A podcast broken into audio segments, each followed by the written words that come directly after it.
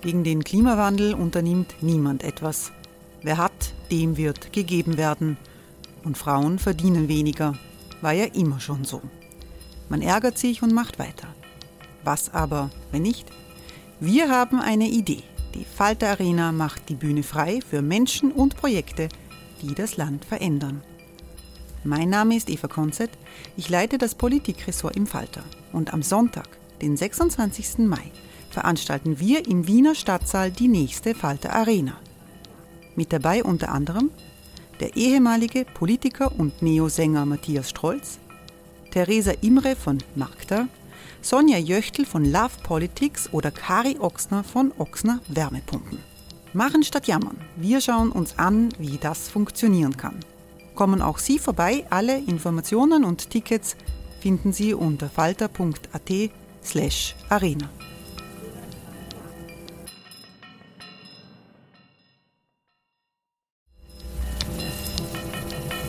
Falter-Podcasts werden durch Werbung unterstützt. Das hilft bei der Finanzierung unseres journalistischen Angebots. Die Erderhitzung ist kein Gefühl, aber mit vielen Gefühlen verbunden. Sorgen etwa oder Angst. Eine Veranstaltung gegen diese Ohnmacht ist Tipping Time, eine Klimakonferenz der Zivilgesellschaft.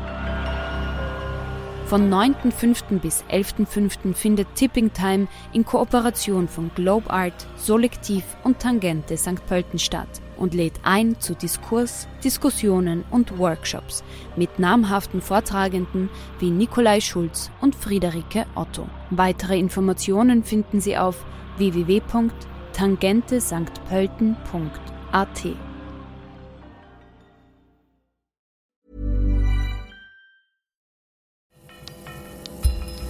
Falter Radio, der Podcast mit Raimund Löw.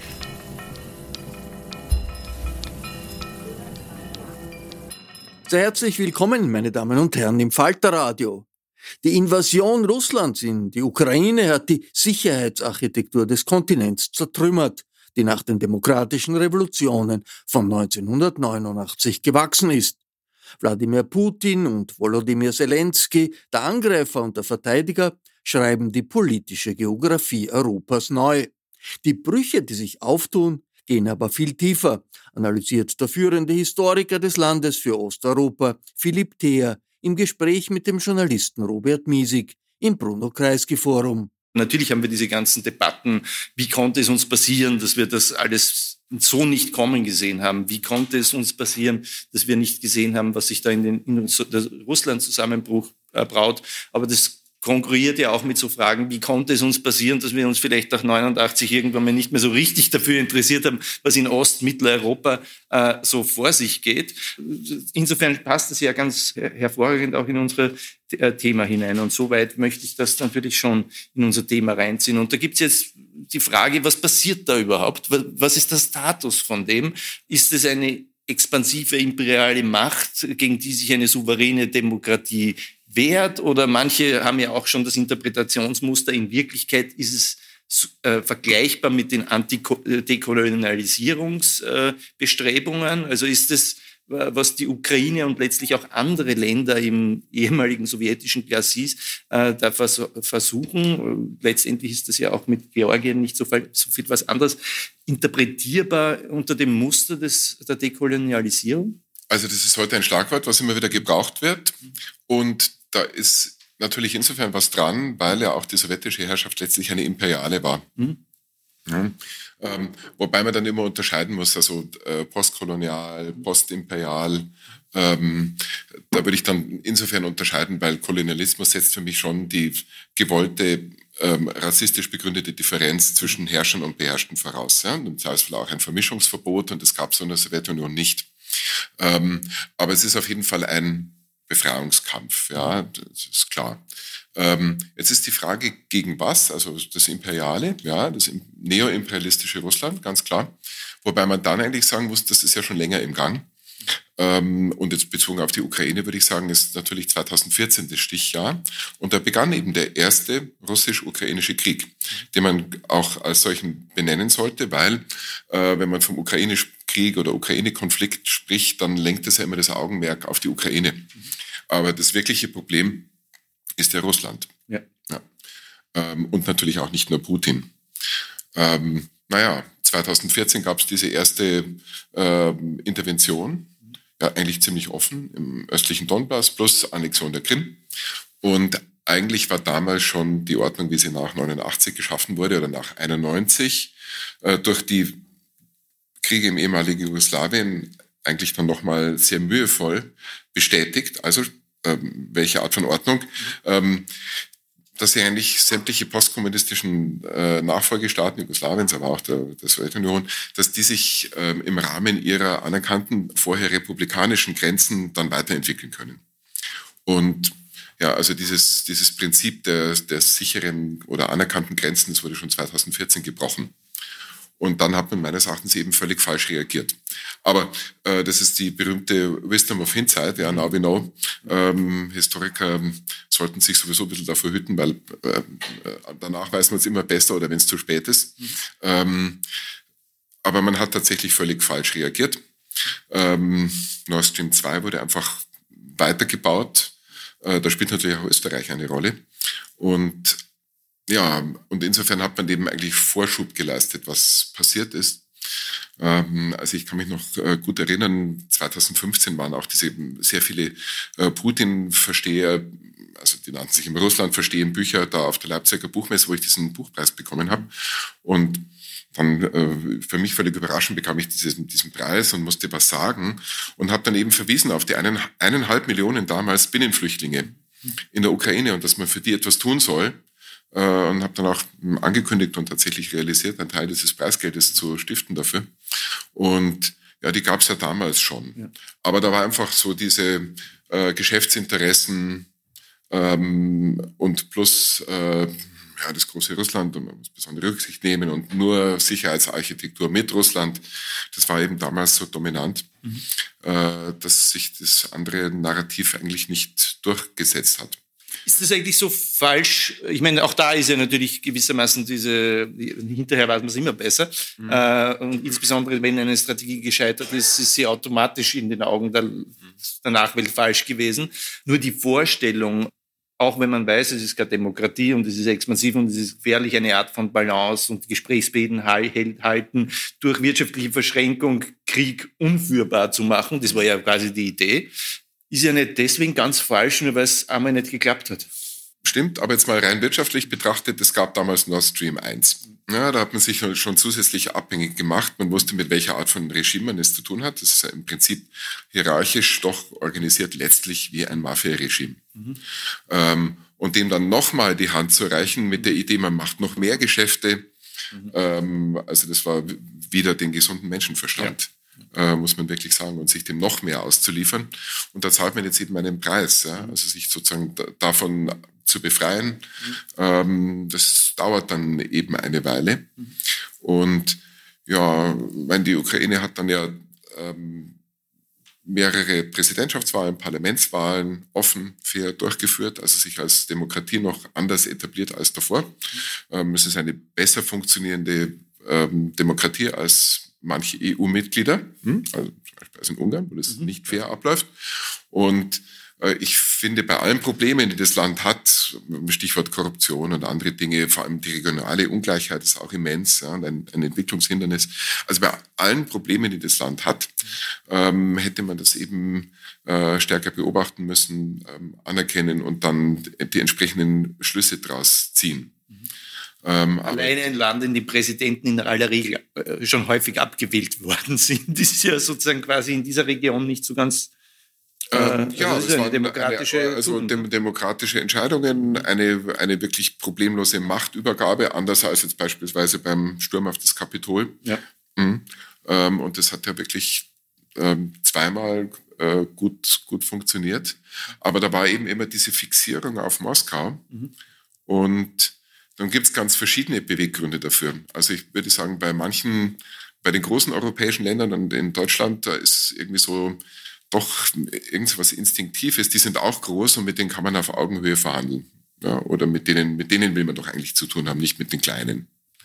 Ähm, was dabei oft vergessen wird, ist natürlich, dass die äh, Nachfolgestaaten der Sowjetunion plus neue EU-Mitglieder zusammengenommen, die haben mehr Einwohner als Russland. Und mit denen haben wir auch viel äh, intensivere Wirtschaftsbeziehungen. Die sind also in jeder Hinsicht wichtiger. Mhm. Ähm, aber da ist eben dann immer dieses Großmachtdenken oder die Überbleibsel davon. Insofern müsste man, also Dekolonisierung, ich verstehe, warum Ukrainer das benutzen als Begriff. Ich würde sagen, eine Entimperialisierung. Ähm, dieses Denken braucht man dann eigentlich auch bei uns. Jetzt, äh, Österreich ist wieder was anderes, da würde ich sagen, waren vor allem äh, schlecht verstandene Wirtschaftsinteressen im Vordergrund ähm, wo man einfach nicht nachgedacht hat über die Risiken, die man letztlich auch eingeht. Ja? Also wenn man dort so massiv investiert und sich eben abhängig macht. Ähm, und diese, dieses Hinweggehen letztlich über Donbass und Krim hat ja auch mh, hm, sicherlich bei den, also was mir auch immer auffällt, ist so diese mangelnde Fähigkeit, sich letztlich in das Denken der anderen hineinzuversetzen. Ähm, es betrifft übrigens auch äh, manche Kollegen an den Universitäten, ja, aber natürlich auch die öffentliche Debatte. Dann ist doch die Frage, was löst es bei denen aus, das betrifft? Also bei den bei Russen, ja, bei, bei gewöhnlichen Russen, aber sozusagen auch bei der dortigen Staats- und Parteiführung.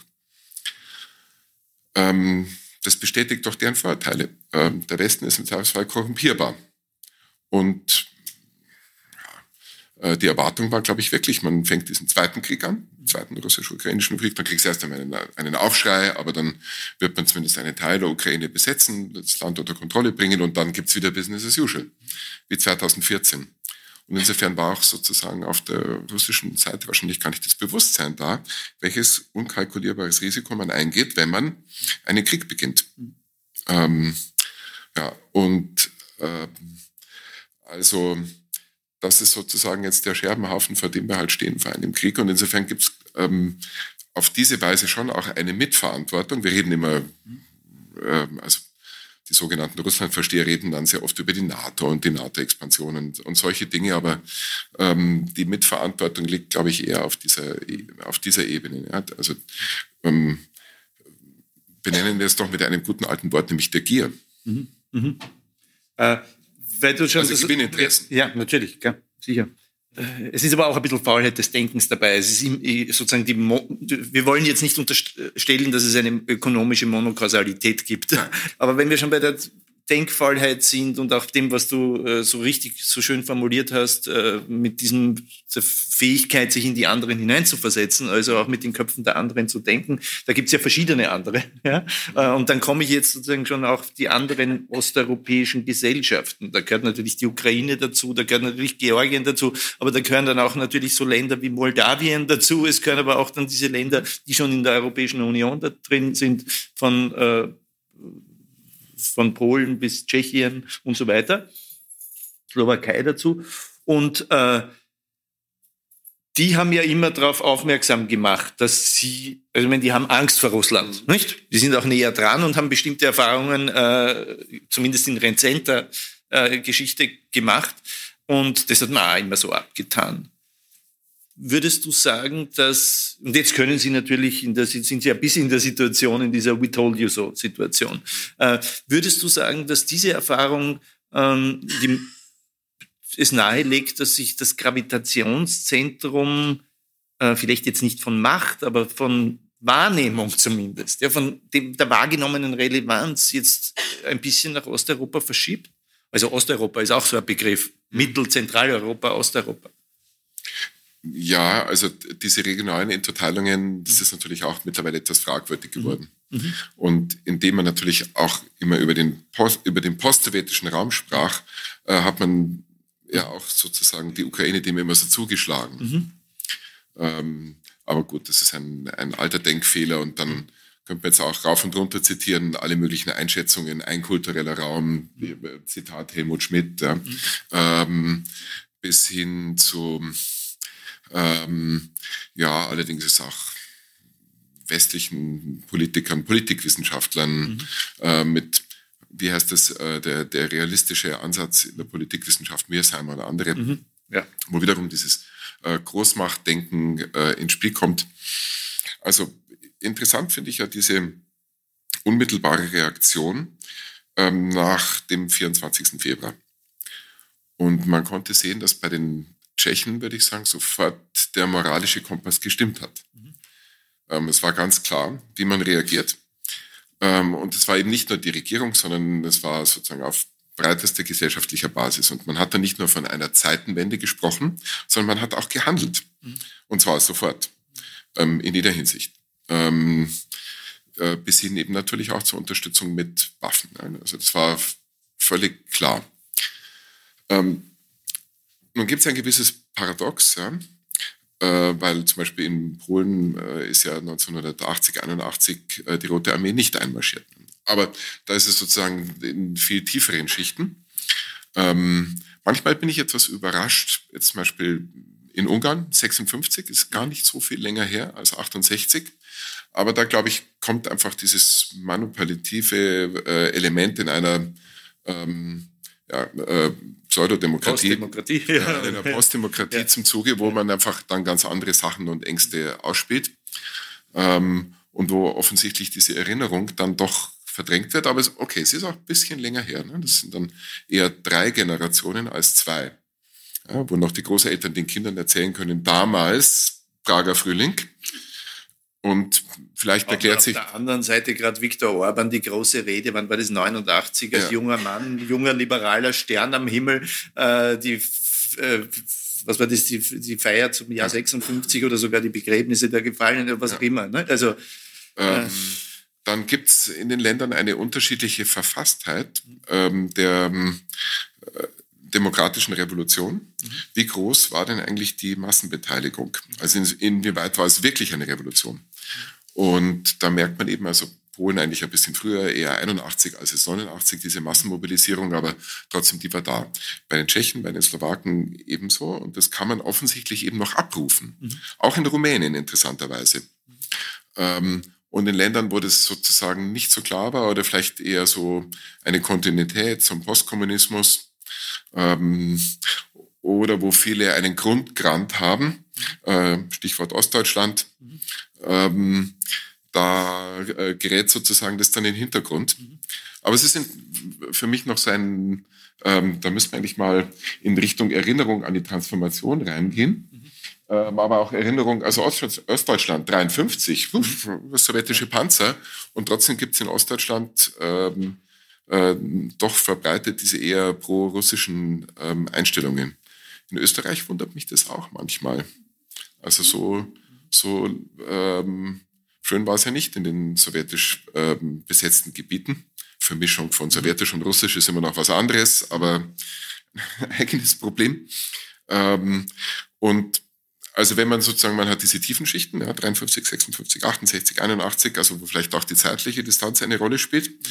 Und dann eben, ja, 89, 91 Inwieweit gibt es dort eine Massenmobilisierung, wie auch im Baltikum?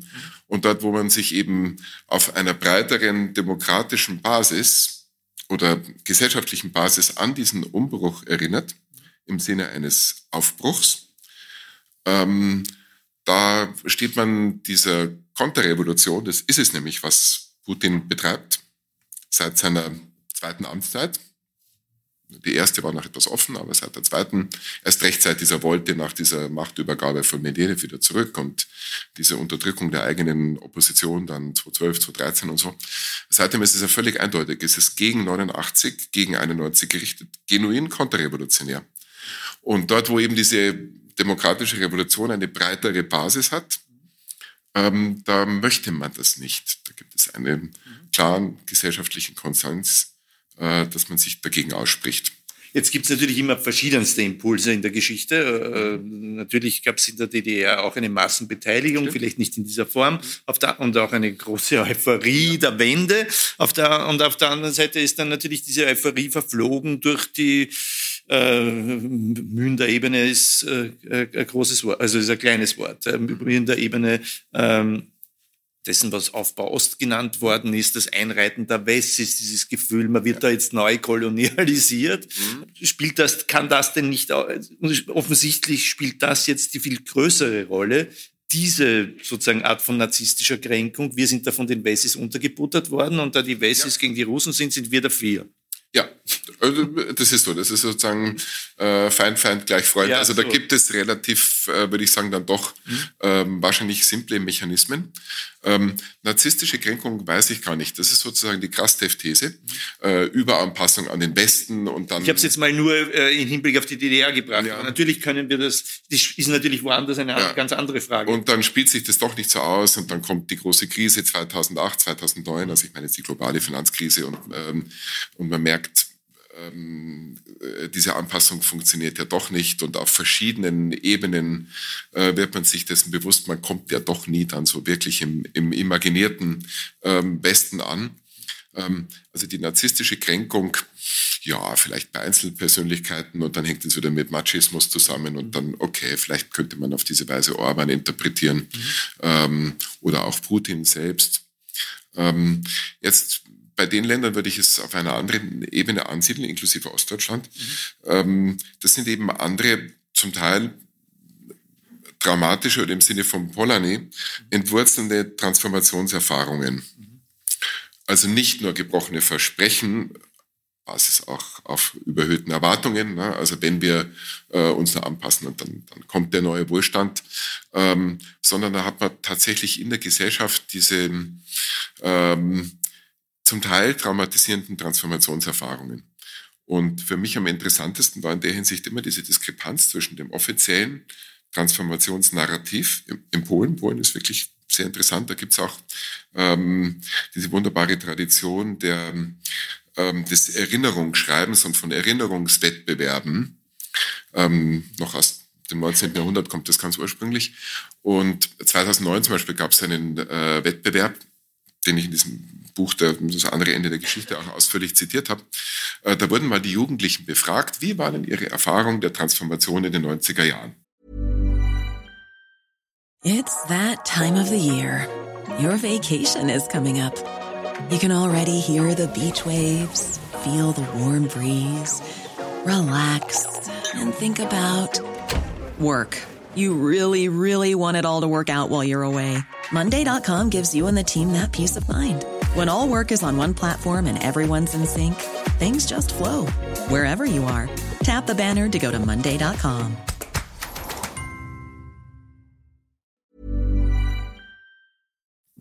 So, und ähm, Und dann stellt man fest, ja, Konsum, neue Waschmaschine, ähm, ein Auto, was nicht ständig stecken geblieben ist, also kein Maluch und so.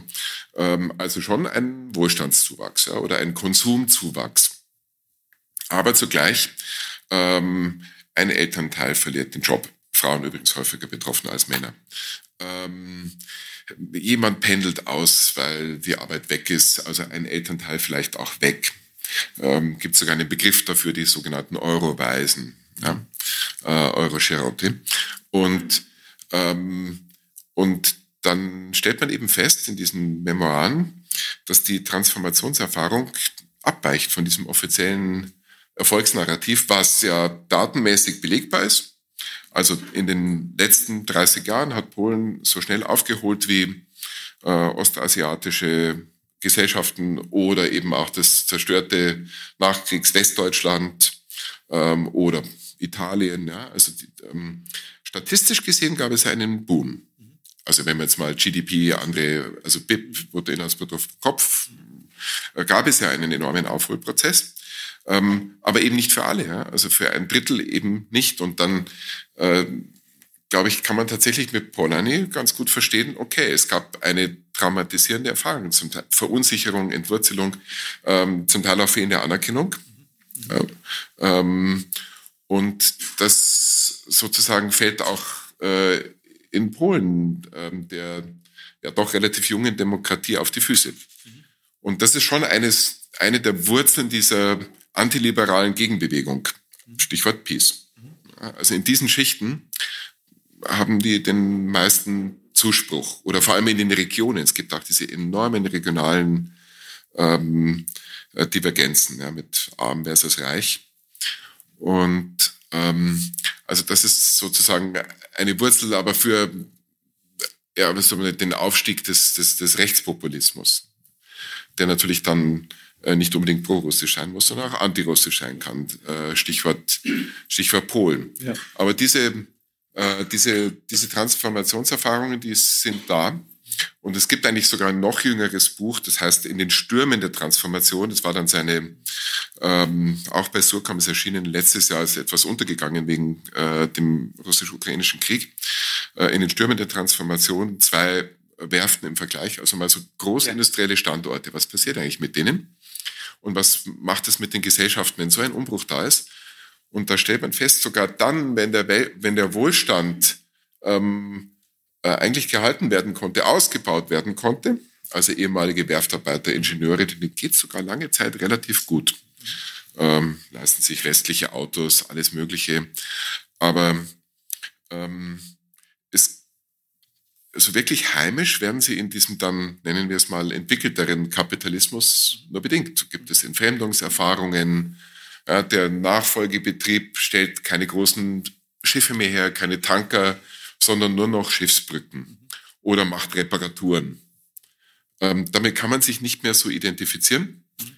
Ähm, Werft ist pleite gegangen, letztlich aufgrund der EU-Wettbewerbspolitik, also als Anlass, nicht, nicht als Grund, aber ähm, und dann gibt es auch unter solchen Menschen plötzlich welche, die sagen, na, Europa, der Westen, ähm, das hat doch nicht gehalten, was wir uns erwartet haben.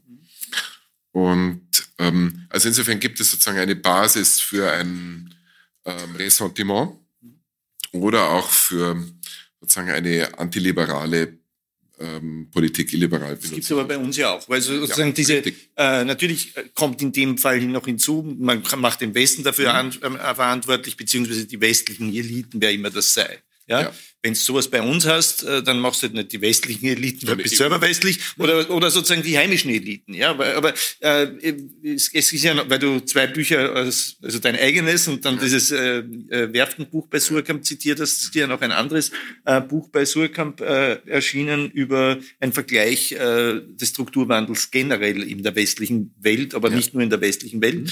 Ähm, und das ist ja wahnsinnig frappierend. Also ich meine, die Werften sind ja auch in Westdeutschland untergegangen und der Bergbau auch in ja. Frankreich und ich in und natürlich in in, in Großbritannien ganze Strich, äh, Landstriche der, von Mittelengland sind mhm. äh, äh, sind äh, praktisch deindustrialisiert worden. Und der große Unterschied zwischen den Regionen ist allenfalls so, äh, handelt es sich um Regionen, wo du eine industrielle Massen, äh, Monokultur hattest, mhm. äh, das ist im Bereich des Werften oder das ist im Bereich zum Beispiel Nordrhein-Westfalen Bergbau gewesen in manchen Bereichen. Und dann gibt's welche, wo du keine äh, Monokultur hattest, wo es dann ein bisschen untergegangen ist. Aber letztendlich, ich habe hab viel in Nürnberg gearbeitet, wo AIG untergegangen mhm. ist, äh, Quelle äh, und was weiß ich war alles. Äh, das ist ein Schock und Trauma, der in den, in den, in den, in den Knochen dieser Stadt steckt. Äh, ganze eine ganze Kohorte wurde in Frührente geschickt, wurde nie wieder in, ist nie wieder in den Arbeitsfeld zurückgekommen. Ja. Also diese Verwundungen, wie du sie jetzt gerade geschildert hast, hast du natürlich im Westen auch. Würdest du ja. sagen, dass das vergleichbar ist oder ist der große Unterschied, dass der Westen halt diese Verwundungen innerhalb von 20 Jahren erlitten hat und dort ist es innerhalb von sieben Jahren äh, über die Bühne gegangen? Mhm. Es ist Zeit dein Faktor. Also als komparativer Sozialhistoriker würde ich natürlich sagen, das ist immer vergleichbar. Ja, ja, ja. Selbstverständlich. Ähm, jetzt mal bei den, äh, es wurde anders genannt. Ja. ja. Im Osten wurde das genannt Transformation, inklusive Transformationsverlierer. Ähm, Im Westen hat man das in den 80er Jahren Strukturwandel genannt, mhm. der allerdings unter anderen Bedingungen erfolgt ist, nämlich mit einer doch massiven staatlichen Flankierung. Jetzt ist immer die Frage, was die staatliche Flankierung bringt. Aber in, Ost, in Ostdeutschland aber auch. Ja, ähm, aber nicht so wie in Westdeutschland. Ja. Also so Umschulung, der Versuch, doch neue Industriekerne dann aufzubauen, also noch ähm, umzusteuern. Der war in NRW beispielsweise Strukturwandel oder so doch, äh, würde ich sagen, fantasievoller und besser ausgebaut als ähm, in vielen ostdeutschen Regionen. Ähm, also der, die Transformation ist doch, hat eine andere Qualität und ähm, ja, Kahlschlag ist jetzt nun so ähm, vielleicht etwas übernutzt, aber, ähm, aber es war doch dem ähnlicher. Mhm. Ja. Und ähm, außerdem gibt es auch einen wichtigen Unterschied bei den Betrieben äh, selbst, ja, die von, dieser, von diesem Strukturwandel betroffen waren. Die hatten zum Teil schon noch Reserven, konnten anders investieren. Äh, dann baut man eben als Thyssen Aufzüge beispielsweise. Ja. Macht glänzende Geschäfte damit. Ähm, und also diese, dieses Eigenkapital, ja, also diese, diese Ressourcen haben natürlich den dann privatisierten, verscherbelten Betrieben ja auch gefehlt. Also insofern ist es ein Unterschied. Ein weiterer Unterschied ist eben der, dass, äh, und da wären wir jetzt wieder bei diesen äh, Transformationserfahrungen, ähm, also bei den negativen, in dieser großen Boomphase in der Nachkriegszeit wurde der Aufschwung dazu genutzt, Sozialstaatlichkeit auszubauen und massiv zu investieren, zum Beispiel in, in Bildung, äh, Infrastruktur. Und das hat man eben nicht gemacht nach 89 oder nicht in dem Maße, sondern verschiedene Dinge wurden ja abgebaut. Ähm, beispielsweise ähm, Einrichtungen ähm, für, ähm, für Kinder, Gesundheitswesen, ähm, und ich würde sagen, das war sozusagen der Fehler. Und das ist auch dann einer der Gründe, warum diese neue Demokratie eben sich dann nicht so verankert hat wie jetzt in der Nachkriegszeit. Also Österreich oder Deutschland hatten jetzt auch nicht die urlange Demokratiegeschichte, aber im Rahmen dieses Aufschwungs, aufgrund dieser sozialen Befriedung und des sozialen Ausbaus und dieser, all dieser Investitionen letztlich in Humankapital, hat man eben auch diese Demokratien verankert, auch bei denen, die vielleicht ursprünglich keine Demo überzeugten Demokraten gewesen sind. Und ähm, das hat man eben verpasst. Aber jetzt nochmal zurück zu diesem, zum Westen. Ja, was ist denn dort passiert? Also dort hat man das nicht Transformation genannt. Das war ein Begriff, der reserviert wurde quasi für die postkommunistische Welt, ähm, sondern dort hat man das eigentlich unter dieser Rubrik äh, Globalisierung überwiegend verhandelt, ähm, hinter der ja auch so ein ähm, Heißversprechen gesteckt hat. Ähm, die anderen werden sich angleichen, nicht nur wirtschaftlich, das hat zum Teil funktioniert vielleicht, ja, hm, ähm, sondern letztlich auch politisch. Also das ist ja eigentlich die Fukuyama-These, wenn man so will. Ähm, alle werden so wie wir, sukzessive. Und ähm, also die eine Täuschung lag darin, dass man ähm, eben schon Kapitalismus auch entwickeln kann unter nicht demokratischen oder antiliberalen Verhältnissen. Nicht sehr überraschend, würde ich sagen, als Sozialhistoriker. Aber nun gut. Ähm, also diese, diese Idee, dass Kapitalismus und liberale Demokratie aneinander gekoppelt seien, ähm, also das, das funktioniert, hat so ja noch nie funktioniert. Und äh, der, die zweite, das zweite Problem an der ganzen Sache war natürlich auch, dass jetzt im Westen, das betrifft zum Teil auch Österreich, ähm, ja, dann eben diese alten ähm, Industrien, was immer dann alt ist oder als alt vielleicht auch abqualifiziert wurde, ähm, dass da natürlich auch ein äh, sehr beschleunigter Strukturwandel stattgefunden hat. Und in den Ländern, die das dann wenig oder gar nicht abgefedert haben, ähm, hat das ja nun zu sozialen Zuständen geführt, die dann übrigens nicht nur vergleichbar sind, sondern zum Teil sogar ähnlich. Also ich habe am, am Rezet, an meinem neu gegründeten Wittgenstein-Institut, habe ich eine Mitarbeiterin, die heißt Agatha Sischerk. Ähm, und äh, die hat mal verglichen Wutsch, also den dortigen Abbau der Textilindustrie, mit äh, Detroit. Das ist natürlich was anderes. Äh, Auto schwer versus äh, Textil.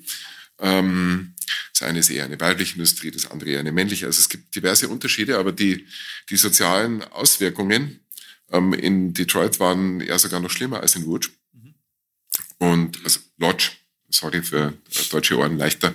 Ähm, und ähm, oder für österreichische, für deutschsprachige. Und, ähm, und da gibt es dann doch massive Ähnlichkeiten. Und dann ist ja die Frage, was passiert denn, wenn so ähm, ein Einschnitt erfolgt, also so ein tiefer Umbruch, der zu einer massenhaften Verelendung letztlich führt. Und dazu auch. Und welche Ab politischen Folgen hat das? Abwertungen und verlorener Stolz, Emotionen spielen ja da auch immer eine Rolle, oder? Ja, aber einfach die Perspektivlosigkeit. Also wenn schon die, die eine Generation wird entlassen, okay, schlimm genug. Die kann man vielleicht noch irgendwie sozial abfedern, Stichwort Vorruhestand, solche Dinge. So, aber was ist denn mit den Kindern von denen? Äh, das ist ja fatal. Und dann hat man eben in diesen Gebieten, also angefangen von dieser Opioid-Krise, also das Drogenprobleme, Suchtkrankheiten, ähm, bis hin zu einer, ja, letztlich eigentlich einer Verwahrlosung. Und wenn man da eben nichts tut, äh, dann hat es auf die Dauer natürlich provoziert das geradezu, schafft ein Vakuum und, und eben einen Nährboden für äh, politische Gegenbewegungen, die dann genau sagen können, ja, äh, Globalisierung ist doch schlecht und mhm. ähm, also es, angefangen von einem Wirtschaftsnationalismus, Protektionismus, bis hin eben dann zu nationalistischen äh, und genuin dann auch tatsächlich antiliberalen Versprechungen. Und ich glaube, genau deswegen hat man dann doch diese Parallelitäten und eben diese, diese populistische Wende. 2015, 2016, Polen, ähm, Brexit, Trump. Ähm, es ist eben kein Zufall, dass es diese politischen Ausschlag gab, also diese Art von Gegenbewegungen. 89 die Wende. Ja. Ich meine, ich war damals auch ein junger Journalist. Ich war überall dabei. Ich war bei, mhm. sozusagen in Prag beim, äh, bei der sogenannten sanften Revolution, 20 Tage, bis sie gewonnen hatte. Mhm. Äh, ich war sozusagen beim Mauerfall in der DDR, habe ich diesen, diesen, diese Wende und auch diese Hoffnungen und diese Aufbruchstimmung und auch dieses große Interesse an diesem Europa, das dann, was weiß ich, genannt worden ist, Mitteleuropa, Zwischeneuropa, irgendwann mal sogar Hintereuropa, das war schon dann eher die deprimierende Deutung, äh, äh, genannt worden ist. Äh, und dann hat man es äh, irgendwie auch aus den Augen verloren und äh, sozusagen der Pathos, der eigentlich da in der Luft lag, äh, und auch die Möglichkeiten, hat man schon den Eindruck gehabt, wurden jetzt nicht so genützt. Und ich würde jetzt nicht die ganze Kiste nochmal aufmachen, aber so im Hinblick auch auf das, was jetzt passiert. Ja, also natürlich haben wir diese unglaubliche, wir haben einen Krieg mit hunderttausenden Toten, ja, und eine unglaubliche äh, sozusagen Gefahrensituation und die Menschen haben mit Recht Angst. Ja. Auf der anderen Seite erleben wir, äh, dass die Ukraine in die Europäische Union will, Moldawien will in die Europäische Union, äh, diese ganzen Länder des Westbalkans sowieso, die man dauernd irgendwie äh, entweder auf einer langen Leine äh, verhungern hat lassen oder jetzt auch noch quält, wie die österreichische Regierung da äh, jetzt wiederum in der Schengen-Geschichte ist. Jetzt wieder ein bisschen was anderes wie EU-Beitritt, ja. Äh, aber Georgien sogar und selbst Länder wie Kasachstan wollen weg aus dieser absoluten Abhängigkeit von Russland und die Europäische Union könnte eigentlich äh, ein Magnetismus entwickeln, äh, eigentlich sozusagen zu einer moralischen, aber auch zu einer politischen Weltmacht werden. Und anstelle dessen ist man da jetzt auch ein bisschen sozusagen so zaghaft und wenn man sich anschaut, und dann äh, muss, Herr, muss der alte Herr Biden dorthin fahren äh, und, äh, und, und sozusagen dieses Momentum abholen, während wir so ein bisschen Angst haben. Sind wir da ein bisschen auch als Europa äh, zu ängstlich, um unsere Chancen und auch unsere Kraft irgendwie da zum Tragen zu bringen?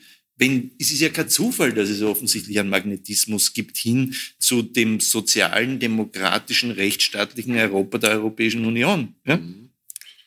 Ja, also ich, ich bin noch am Anfang zu einer Frage, die in der Frage gesteckt hat, darauf zurückkommen. Ähm, also positiv gibt es nach wie vor, was ich schon vorhin erwähnt habe, erst einmal diese gesellschaftliche Grunderfahrung. Ähm, des demokratischen Aufbruchs. So, das ist erstmal in, in verschiedenen Gesellschaften da. Und ich würde jetzt zum Beispiel sagen, ohne es jetzt idealisieren zu wollen, es gehört ja auch Glück dazu bei der letzten Parlamentswahl und so, wie die ausgegangen ist. Aber ähm, also beispielsweise die Tschechische Republik, würde ich sagen, die wurde durch, auch die, durch die Herausforderung des Krieges in ihrer Demokratie gestärkt. Österreich äh, liegt jetzt sozusagen im Osten. Ja? Der Pechvogel von, ist nicht äh, von, äh, von, von, von Tschechien hier. und mal sehen, wie sich das hier entwickelt mhm. bei uns. Ähm, aber da ist was da und, ähm, und die Europäische Union hat jetzt ja tatsächlich verstanden, mhm.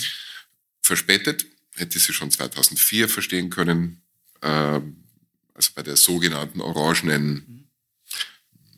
Halbrevolution oder 2014 bei der, der Revolution der Würde. Der hatte auch einen Namen. Jetzt ist es nochmal verstehen können, äh, was sich da alles tut. Und das ist doch eigentlich eine, ein großes Kompliment, das eine große Bestätigung. Leider ist es so, dass halt die, die Europäische Union sozusagen in einem konstitutionellen Impasse gefangen ist. Also die, die Strukturen passen nicht. Und da rauszukommen ist sehr schwer, weil äh, wie will man ein Einstimmigkeitsprinzip äh, abschaffen in so vielen Bereichen, äh, wenn es eben die Einstimmigkeit voraussetzt. Sehr schwierig. Äh, das stimmt mich leider sozusagen pessimistisch, inwieweit das reformierbar ist. Ähm, und vielleicht bräuchte es erst tatsächlich diese strukturelle Reform der Union, wie sie ist, bevor sie äh, weiter wachsen kann. Aber diesen Gedanken gab es ja eigentlich schon ähm, 2002, beziehungsweise im Vorfeld der großen EU-Erweiterung, wo man sich ja auch nicht so recht getraut hat. Ende der 90er gab es ja auch so diese äh, Stimmung, erst vertiefen, dann erweitern. Und dann hat man den großen Sprung gewagt und, ähm, und alles in allem würde ich trotzdem eine positive Bilanz ziehen. Ja, also diese EU-Erweiterung 2004, trotz Orban, trotz aller Schwierigkeiten, war doch ein Erfolg, ein großer. Wo stünden wir jetzt, wenn die EU nicht erweitert wäre? Äh, beziehungsweise wo stünde die russische Armee? Ähm, womöglich im Korridor nach Kaliningrad, oder? Ähm, also sprich in Litauen. So, und, oder in Polen.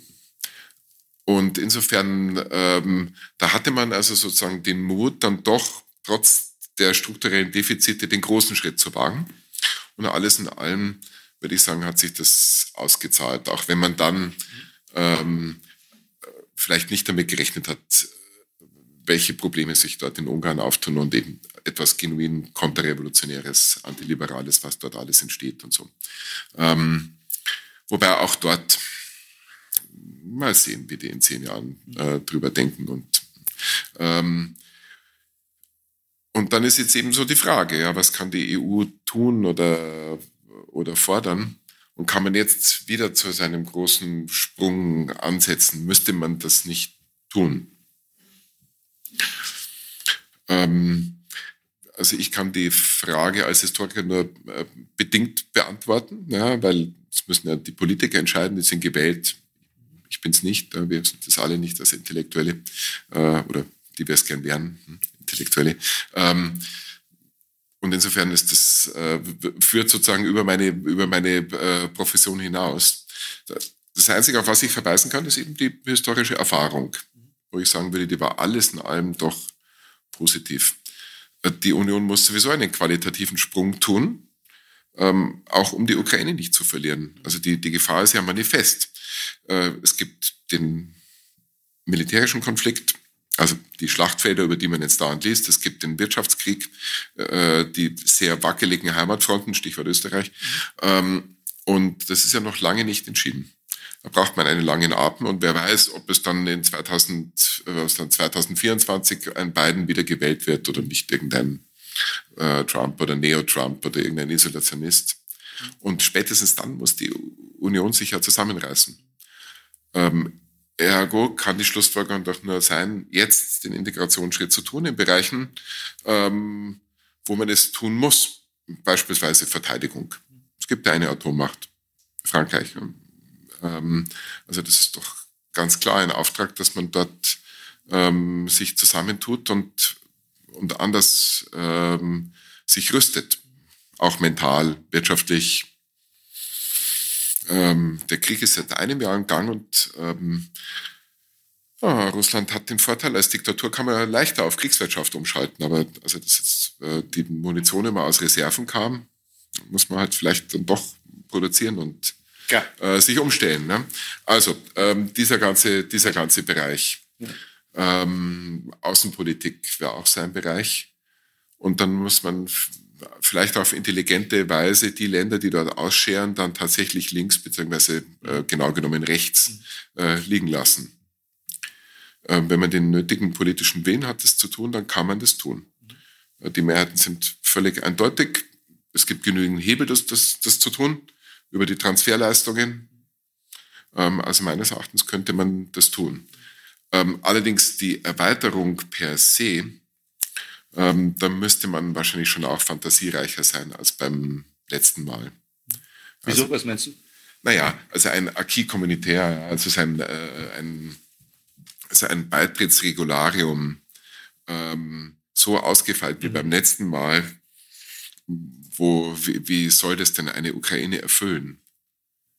Ähm, aber eine Konditionierung mhm. beispielsweise bei Korruptionsbekämpfung, äh, die müsste da sein und die machen das doch wahrscheinlich letztendlich selber auch gern. Ähm, da ist ja auch viel passiert, also zum Beispiel die ganze Alltagskorruption, die ist schon ähm, vor dem Krieg wesentlich reduziert worden. Ähm, also da hat sich ja wirklich viel getan. Und andere Korruptionsprobleme resultieren zum Teil aus Armut. Ja. Also wenn ein Gesundheitssystem nicht mehr wirklich funktioniert, dann muss ich halt äh, zahlen, wenn ich im Krankenhaus eine, eine Behandlung haben will, eine adäquate. Und dann schiebt man was rüber. Hm, was ist jetzt das? Ja? Also ähm, nicht immer Korruption, aber ja. eben doch eine Extrazahlung. Wenn sie transparent ist, ist es nicht schön aus sozialstaatlicher Sicht, ähm, aber es ist doch schon was anderes als die genuine Korruption. Mhm. Ähm, und auch dort hat sich was geändert. Ähm, also da müsste man dann tatsächlich Hebel ansetzen. Ähm, also bei so ganz basalen Elementen, man muss umstellen, äh, Länder, die beitreten und die dann danach völlig ausscheren in puncto Rechtsstaatlichkeit. Das kann so nicht mehr, darf so nicht mehr passieren. Und dann könnte man äh, dieses Wagnis wahrscheinlich schon eingehen. Ob mit allen Ländern gleichzeitig oder stufenweise. Serbien mit Vucic. Ja, äh, ja, ja, klar. Janis Najo, äh, um mal in der Sprache des äh, überschätzten Bündnispartners zu antworten. Ne? Mhm. Ähm, äh, was macht man mit Bosnien? Äh, also es gibt so viele Probleme dann, die da im, im, im Detail stecken. Aber wenn man, wenn man äh, also so weiter wurschtelt wie bisher, dann muss man sich halt immer auch der, der negativen Konsequenzen im Klaren sein. Es schafft ein Machtvakuum, äh, in das andere Mächte ziemlich nach Belieben eindringen können. Und äh, es schafft Instabilität. Frustrationen, die, äh, die dann ausbeutbar sind? Ja, es könnte sogar den, den nächsten Krieg vor, dann tatsächlich äh, noch etwas näher vor der Haustür ähm, provozieren oder ermöglichen. Also insofern ähm, gibt es dort einen Imperativ. Also es wäre viel vernünftiger, so zu handeln, als nicht zu handeln, was ja auch immer eine Form des Handelns ist, äh, wenn man die alle außen stehen lässt. Aber über diese vielleicht auch Zwischenschritte, was kann man da tun, ja, auf dem Weg zu einer Vollmitgliedschaft, äh, kann man ja vielleicht auch zum Beispiel Mitgliedschaften in bestimmten Bereichen vereinbaren, wo das besonders nahe liegt. Beispiel wiederum äh, Verteidigung, Handel, Wirtschaft und in anderen Bereichen, wo es viel schwieriger ist, ähm, äh, vielleicht dann dort auch wieder die Fantasie walten lassen, dass man eben dort, dort die Zusammenarbeit ähm, später beginnen lässt. Sie hörten Ausschnitte eines Gesprächs zwischen dem Historiker Philipp Theer und dem Journalisten Robert Miesig im Bruno Kreisky Forum vom 22.02.2023. Beim Kreisky Forum bedanke ich mich sehr herzlich für die Zusammenarbeit. Philipp Theer leitet ein Historikernetzwerk namens Reset. Reset steht für Research Center for History of Transformations. Untersucht werden gesellschaftliche und politische Transformationen in Europa, vor allem in Mittel- und Osteuropa. Reset produziert einen Podcast, den Transformative Podcast, der für historisch Interessierte Anregungen, Studien und Debatten bietet. Ich verabschiede mich von allen, die uns auf UKW hören. Über historische Hintergründe zu aktuellen Ereignissen lesen Sie regelmäßig im Falter. Ein Abonnement des Falter können Sie im Internet bestellen unter der Adresse abo.falter.at. Ursula Winterauer hat die Signation gestaltet, Philipp Dietrich betreut im Falter die Audiotechnik. Ich verabschiede mich bis zur nächsten Sendung.